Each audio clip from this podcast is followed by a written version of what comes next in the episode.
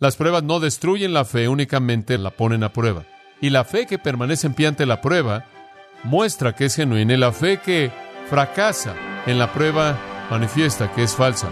Las pruebas no pueden destruir la fe, solo pueden probarla.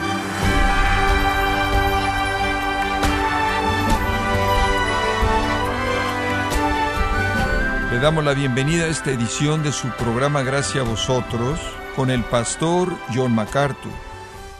Un gran predicador dijo que todas las pruebas sirven para dos propósitos, familiarizarnos con el pecado de nuestros corazones y con nuestro Señor y Salvador Jesucristo.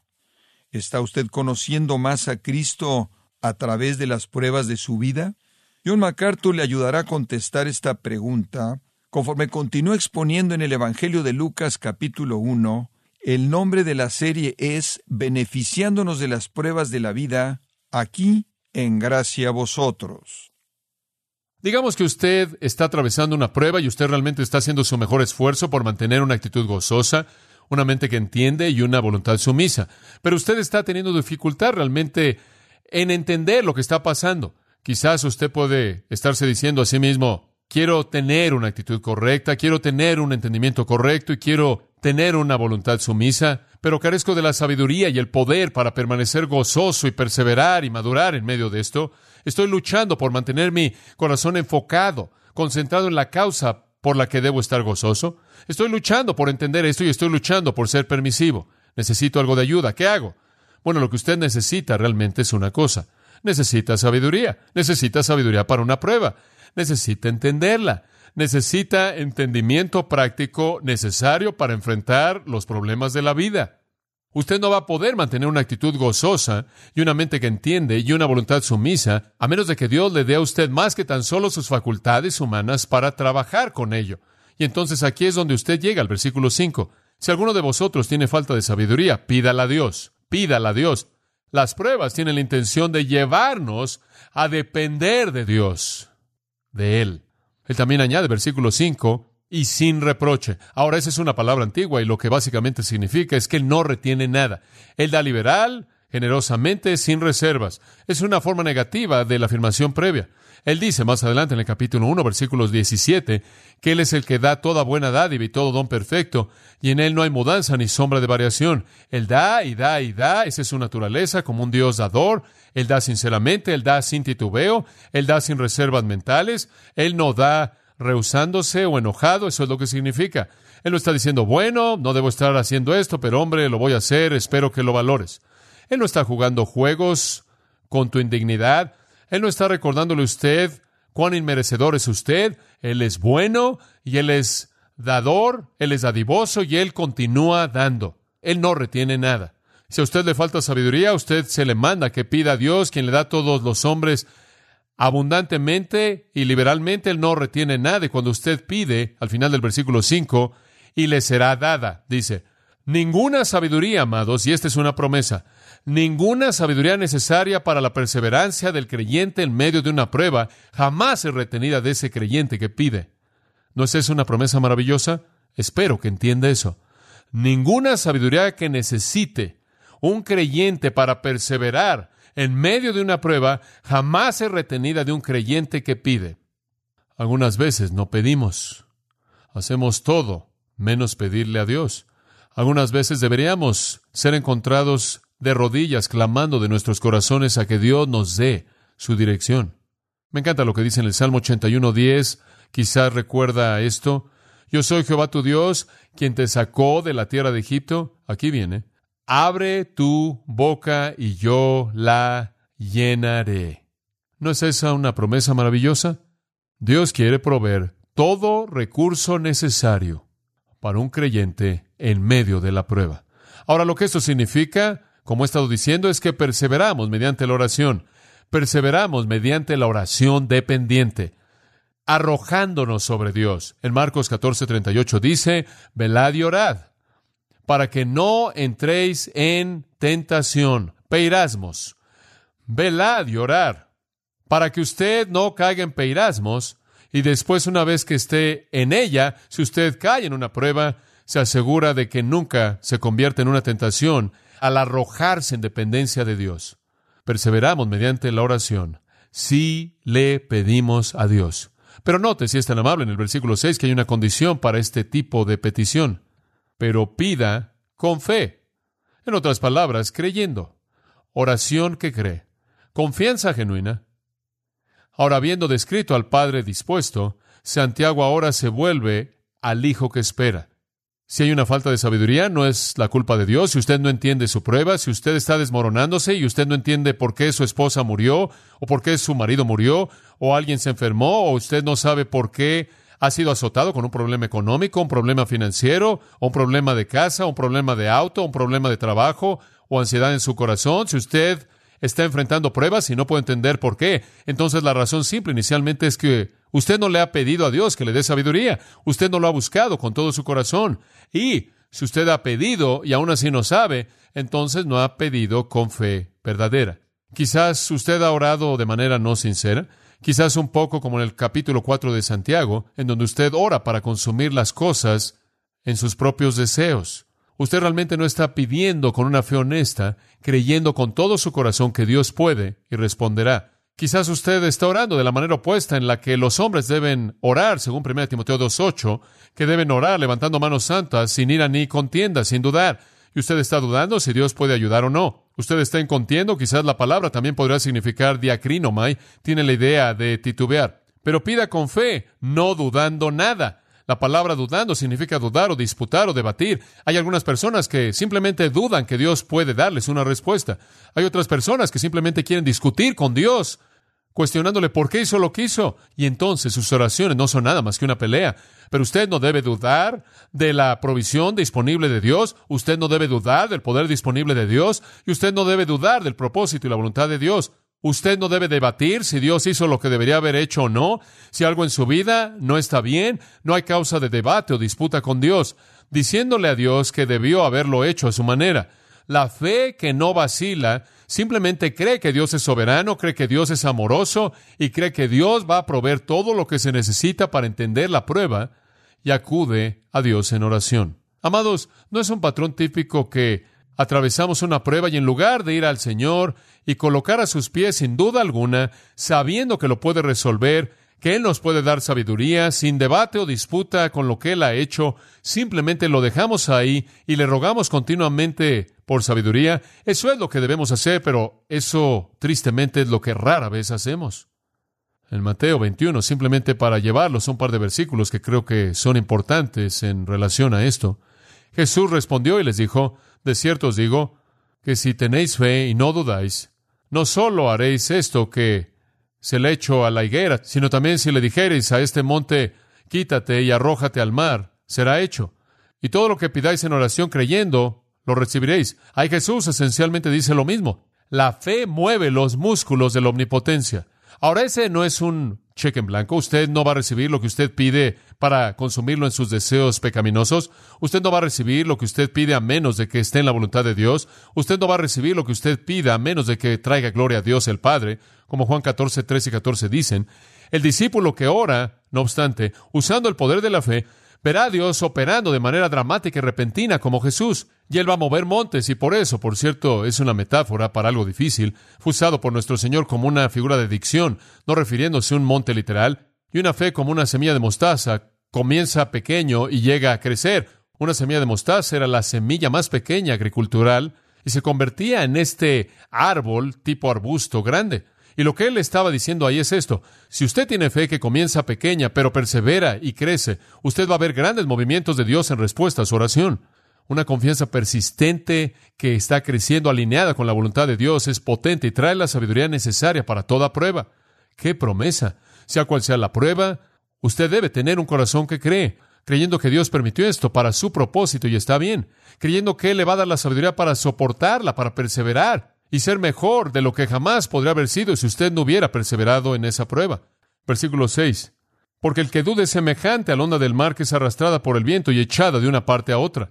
La persona que duda, que va a Dios y realmente no cree que Dios puede proveer la sabiduría y vacila, es como el mar que está inquieto y se mueve de un lado para otro, con su marea interminable que nunca puede estar estable. Es como el que es aventado de aquí para allá y llevado por el viento, esas personas que quieren a Dios pero quieren algo más y vacilan de un lado a otro, van de un lado a otro. Esas personas tibias a quien el Señor vomitará de su boca porque no son ni calientes ni frías. La persona que duda, que no va a Dios y se aferra con confianza, es como el mar en el versículo 7 y dice, no piense pues quien tal haga que recibirá cosa alguna del Señor. No hay sentido, debo decir, en una persona así que espera que va a recibir algo del Señor. El que duda de Dios, el que debate con Dios, el que es inestable en su confianza y no está comprometido de manera sólida con el Señor, no va a recibir nada. Esa persona, ese hombre, caracteriza un incrédulo, como dice en una versión. También podría caracterizar a un cristiano débil que duda, que está actuando como un incrédulo. Y es realmente triste ver eso. Una persona que viene a la iglesia y es un cristiano farsante, no es real. Entran en una prueba y comienzan a dudar, disputan con Dios y se enojan con Dios y se van, pero con mucha frecuencia, en muchas maneras, es igualmente trágico un cristiano que es un cristiano débil. Enfrentan una prueba severa y en lugar de tener una actitud gozosa, una mente que entiende, una voluntad sumisa y un corazón que cree, vacilan y van de un lado para el otro y en cierta manera son un manojo de nervios, controlados por sus emociones y no pueden confiar en Dios y no parecen poder orar y pedirle sabiduría a Dios. Literalmente no están dispuestos a disfrutar de los recursos que Dios ha provisto en su cuenta espiritual y no reciben nada. Entonces pueden seguir y seguir en la miseria de esa prueba, nunca conociendo la resolución que está disponible de manera inmediata para ellos mediante la oración que confía de manera persistente en Dios. El versículo 8 lo resume. El hombre de doble ánimo es inconstante en todos sus caminos. Un hombre de doble ánimo, una mujer, un hombre pecaminosos, de hecho, en Santiago 4.8, limpiad vuestras manos, pecadores, y purificad vuestros corazones, vosotros los de doble ánimo. Una persona de doble ánimo realmente es un hipócrita. La persona que dice, oh, creo en Dios, pero cuando viene la prueba no saben qué hacer, quizás quieren confiar en Dios, pero no confían en Dios y vacilan, como dice aquí, y en ese caso no van a recibir nada. De hecho, van a ser inconstantes en todos sus caminos. Doble ánimo es dipsucos. El día al principio es dos y la palabra sucos es la palabra para alma. Dos almas, dos mentes. Un alma dividida entre Dios y el mundo, confiando y no confiando, creyendo y no creyendo un amigo del Señor y un amigo del mundo. Y usted recordará lo que Santiago 4.4 dice. La amistad con el mundo es enemistad con Dios. Amar al mundo y tratar de amar a Dios al mismo tiempo. Y Juan dice es imposible hacer eso. Juan Bunyan, en el clásico El progreso del peregrino, lo llamaba el Señor que veía a ambos lados. El Salmo 12.2 habla de un corazón doble, el cual Jehová juzgará. Deuteronomio 6.5 habla de un corazón concentrado en una cosa cuando dice amarás a Jehová tu Dios con todo tu corazón, alma, mente y fuerzas. Esta es la persona indecisa. Y creo que de manera más característica es el incrédulo. Pero es triste decirlo que a veces los cristianos no creen, no se aferran a la soberanía de Dios, confían en Dios, no hacen un lado sus dudas, no aceptan la sabiduría que Dios de manera dispuesta y liberalmente les provee cuando piden. Una persona así, de dos almas, el Señor que ve a ambos lados es inestable en toda área de la vida. No algunas, sino todas. Él no puede enfrentar las pruebas de la vida porque no tiene suficiente fe en Dios. Él no tiene suficiente fe en Dios para ir y buscar la sabiduría que necesita de manera desesperada. Y esta persona que duda es condenada en esta epístola. Él no tiene confianza verdadera, no hay lealtad verdadera, su vida entera es de vacilaciones, inestable. Es usada en 1 Corintios 14, 33. Dios no es autor de confusión, Él está confundido, está en caos. Creo que también es usada en Santiago 3, es traducida en el versículo 8, no refrenado. Una persona que no es constante, que vacila. Entonces, los versículos 5 al 8 son muy simples. Permítame resumirlos. Cuando usted entra en una prueba, la manera en la que usted persevera en esa prueba es recibir de Dios sabiduría divina. Ir a Dios y tener la confianza que Él da de manera libre, nunca debate, nunca discute, nunca contiene nada, sino que da exactamente lo que usted necesita para perseverar en esa prueba. Pero la condición es que su fe sea real que sea una fe que no es como el mar que está turbado. Porque si usted tiene una fe que vacila, que confía y no confía, que cree y no cree, usted se encuentra en medio y usted no va a recibir nada. De hecho, un doble ánimo así lo va a hacer inestable en toda área de la vida. La verdadera estabilidad en la vida viene para aquellos que confían en Dios en medio de una prueba. Cualquier prueba. Entonces, un corazón que cree de manera genuina es esencial para perseverar. Y después, finalmente, un espíritu humilde. Un espíritu humilde. Esta explicación es muy, muy rica. Versículo 9. El hermano que es de humilde condición. Deténgase ahí por un momento. Este es otro mandato. Un regocijo obligatorio.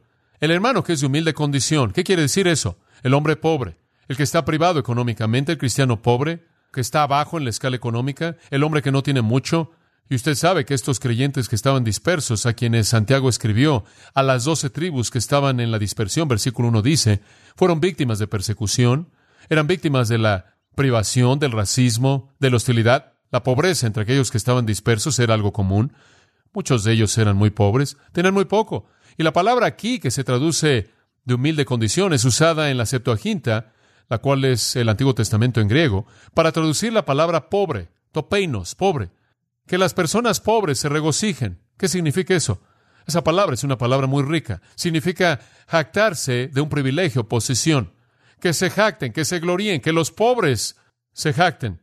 Aquí está el gozo del orgullo legítimo. Quizás no tenga nada en el mundo de qué regocijarse, quizás no tenga nada en el mundo que posee, pero regocíjese, gloríese. Es privilegio. ¿Y qué privilegio es? Porque es que exaltado. Él es exaltado. ¿De qué manera? Espiritualmente.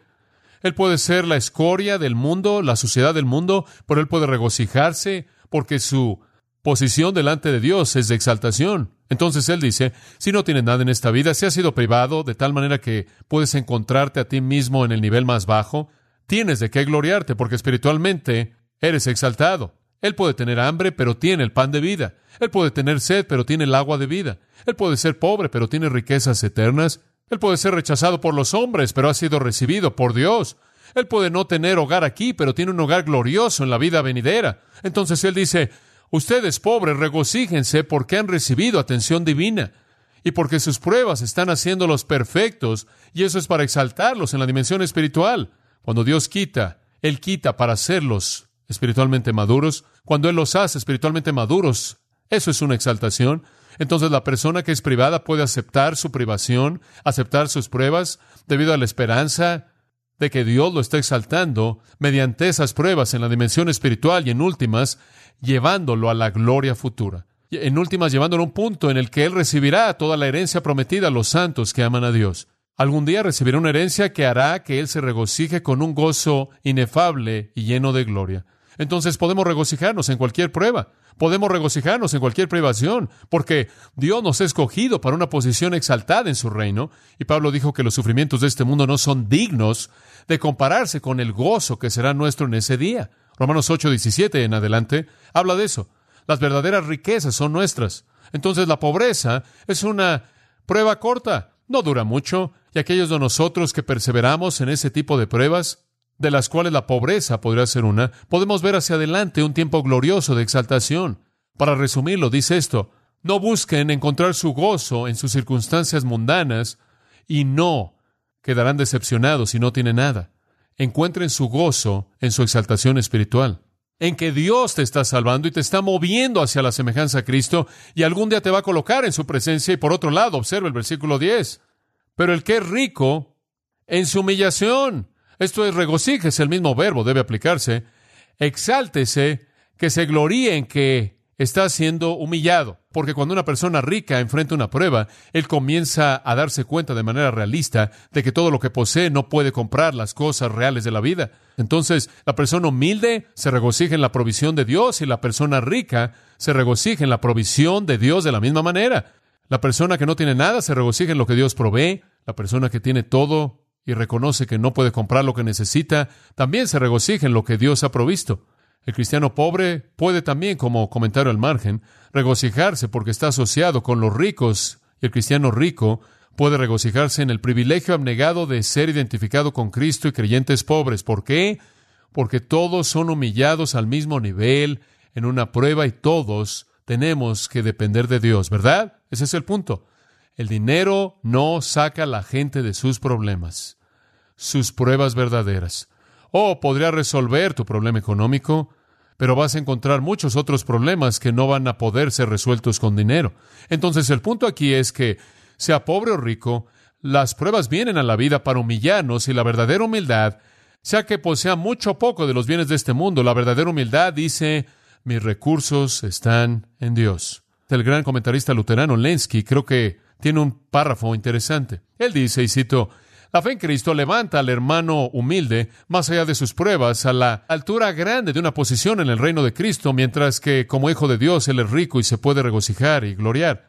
La fe en Cristo hace algo igualmente de bendito para el hermano rico. Lo llena del Espíritu de Cristo, el Espíritu de humildad y la verdadera humildad cristiana. Conforme el hermano pobre se olvida de toda su pobreza terrenal, así también el hermano rico se olvida de todas sus riquezas terrenales, y los dos son iguales. Están al mismo nivel por la fe en Cristo. Fin de la cita. Eso es correcto, y yo creo que esa igualdad es ilustrada mediante las pruebas. Cuando usted pierde a una hija o pierde un hijo, o pierde un esposo o pierde un marido, no importa cuánto dinero tenga usted, nada de eso va a hacer que usted pueda comprar algo para salir de esa prueba. Nada de eso. Ahí está el ecualizador.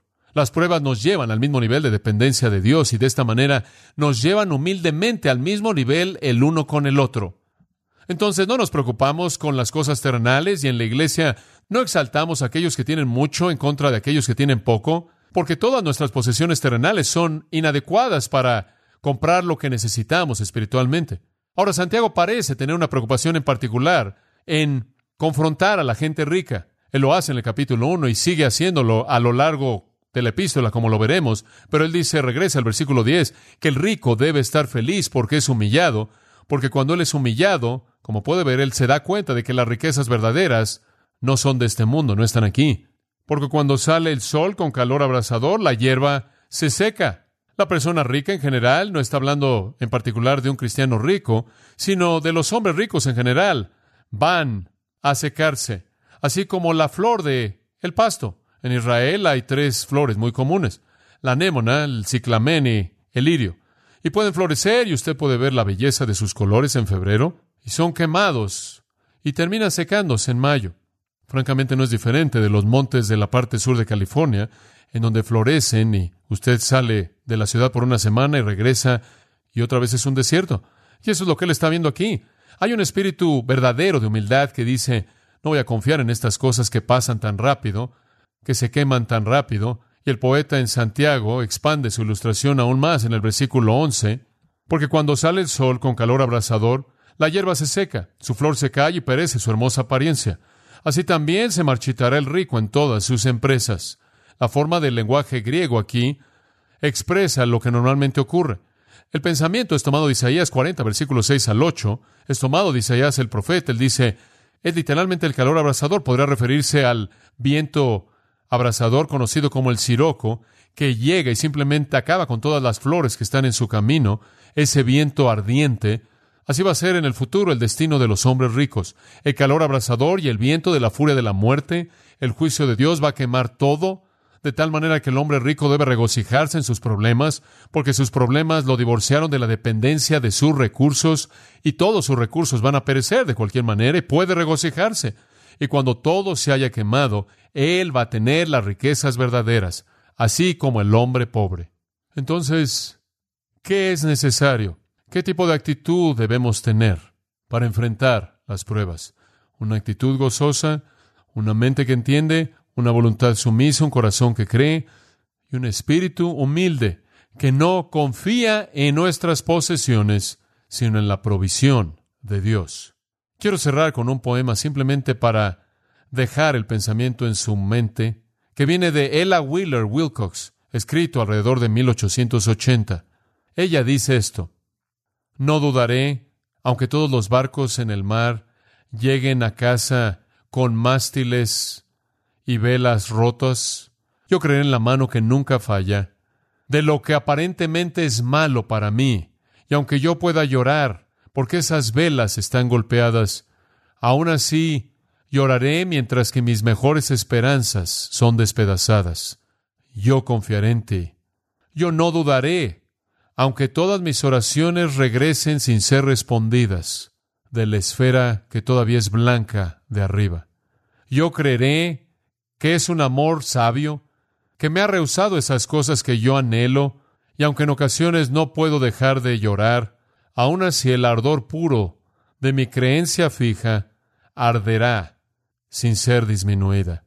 No dudaré aunque las tristezas caigan como la lluvia y los problemas me rodeen como abejas en un panal. Yo creeré en las alturas para las cuales yo lucho, y sé que son únicamente alcanzadas mediante la angustia y el dolor.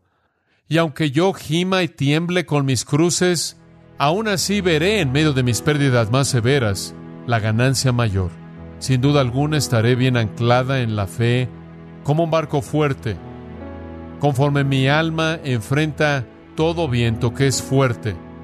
Es valentía la que no dejaré de tener, aunque el mar desconocido de la muerte me enfrente, o quizás lloraré cuando el cuerpo parta del espíritu. No dudo, así me oirán los mundos que escuchan con mi último suspiro. Fin de la cita. Así es como debemos enfrentar la vida, y así es como debemos enfrentar la muerte, sin titubear. En todo sentido, y Dios provee eso para nosotros conforme perseveramos como Santiago nos ha enseñado.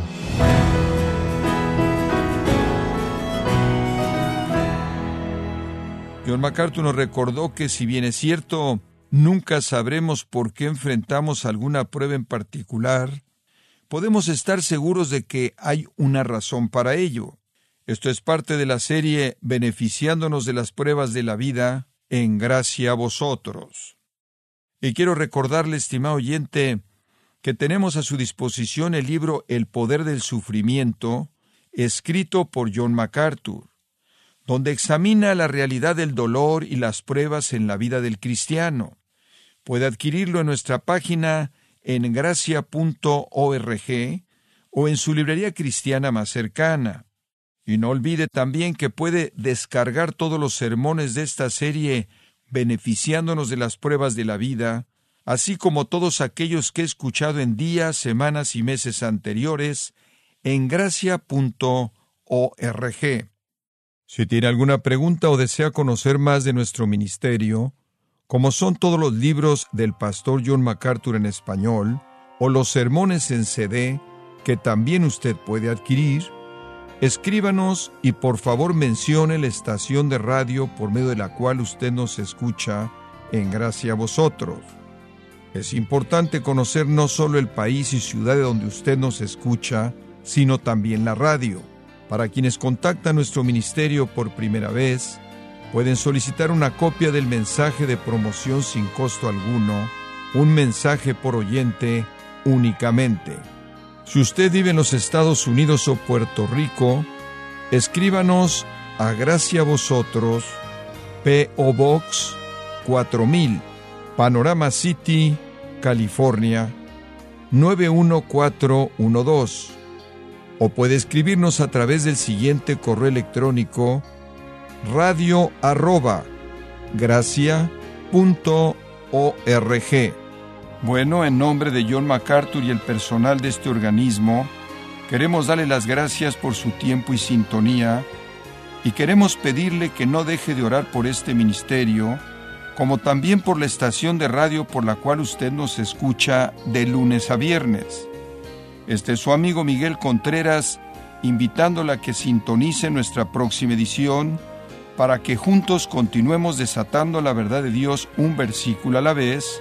No se lo pierda, aquí en Gracia a Vosotros.